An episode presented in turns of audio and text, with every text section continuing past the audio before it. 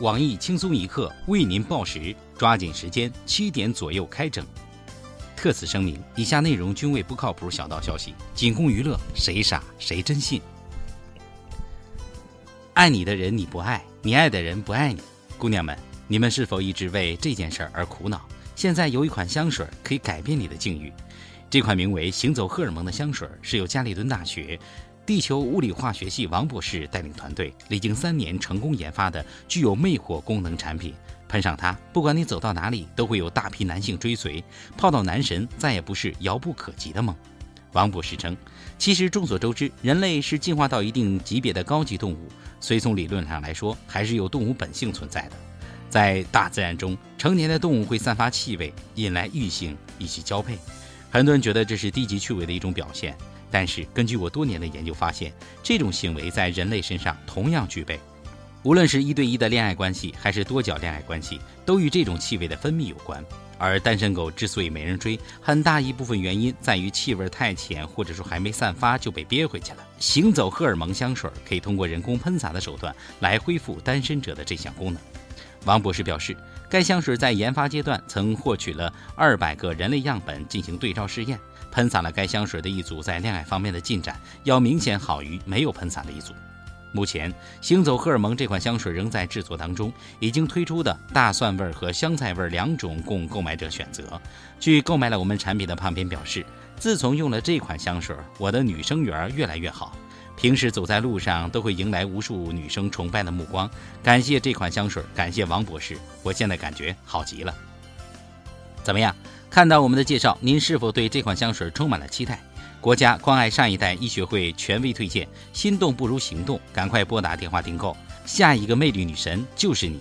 订购电话：七四幺七四幺二五零九四幺。下面偷偷插播几条新闻。各位友大家好，我是活这么大只被大狼狗追过的小强，欢迎收听新闻七点整。今天要整的主要内容有：前不久，成都男子张某溜进青羊区一家 4S 店偷钱，临走时又顺手开走了一辆上百万的奔驰跑车。后来，张某因为养车费太贵，欲将该车低价出售，结果被抓。被抓时，善于刨根问底的他，还不断地向警察询问这车到底多少钱，要判多久。对此，我台稍微懂点法律的小编东子表示：“兄弟别紧张，这充其量就判个二三十年，表现好点能判个十几年。刚进去的时候你可能不太适应，慢慢就好了。相信你可以跟里面的朋友结下深厚的友谊。”幼儿园老师为了及时向家长汇报儿童情况，经常会录视频发送给家长看。近日，有网友爆料称，吉林市一家幼儿园家长给孩子发送的孩子吃水果的视频竟然是摆拍。每次拍摄视频前，老师发放水果，视频拍好后又进行回收，孩子并没有知道。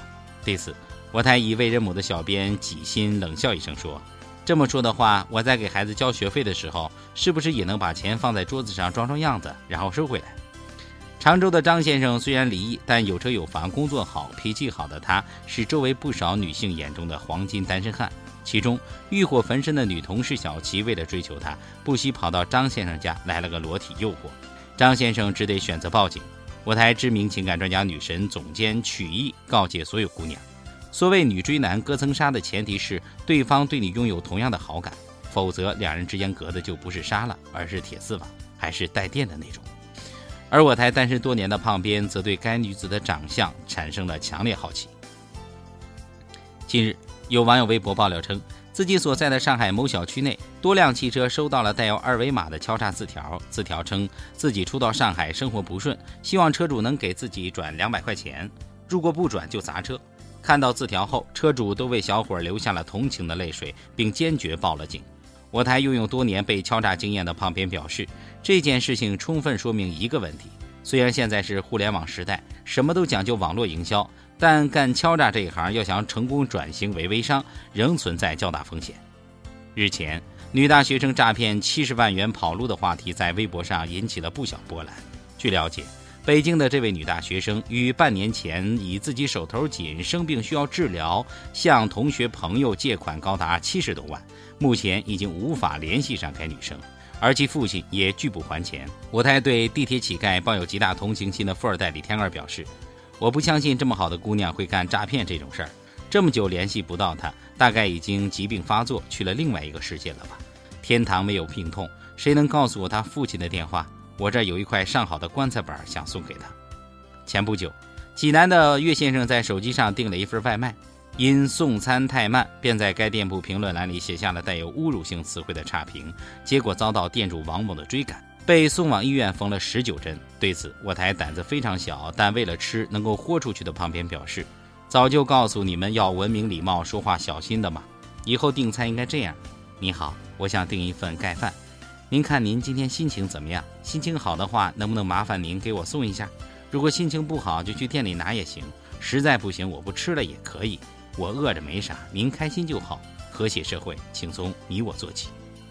下面请听详细新闻。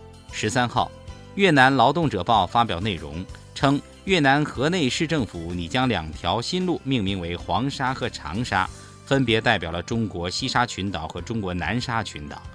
妄图以此宣扬越南在南海地区的主权，此消息一出，引起不少网友愤慨。我台著名特邀考古学家北派四婶发布了权威论断。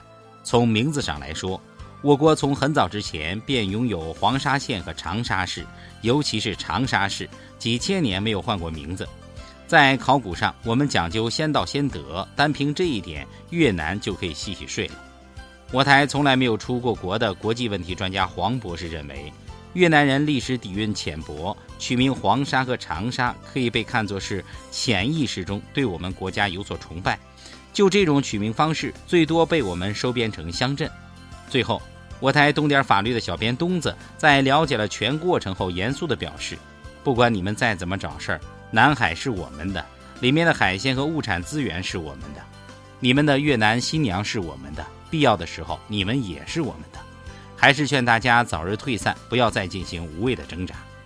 假作真实真亦假，一男三女出租房内包夜被举报，物价局因同情涉事男子从轻处罚。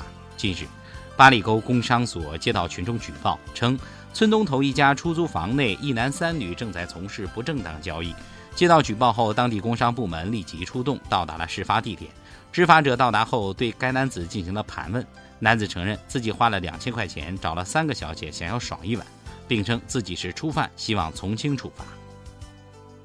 起初，执法者对该男子的求情并不理睬，但看过三个失足女的素颜后，他们的态度发生了巨大转变。他们并未对这对男女进行任何处罚，只是进行了口头教育。这种态度让在场的吃瓜群众非常震惊。而据当时负责此事的同事介绍，当时我本来想把他们带走，但后来一看，这仨女的长得实在太丑。根据涉事男子对价格的表述，一看就是被宰了。在我们村看到这种货色还给那么多钱的，肯定是初犯，所以还是以教育为主。随后，该涉事男子表示，自己作为一名消费者，还是第一次遇到哄抬物价、公然宰客的事儿。目前自己已经向消费者协会进行了举报，将对自己的消费权益进行维权。今天的新闻七点整就先整到这里。轻松一刻，总监取一些。本期小编大宝将在跟帖评论中跟大家进行深入浅出的交流。明天同一时间我们再整。哎呀，也不是我吹，我要生在古代，就我这颜值，化妆成女的都能撑起整个青楼。嗯，谁说我长得像柱子？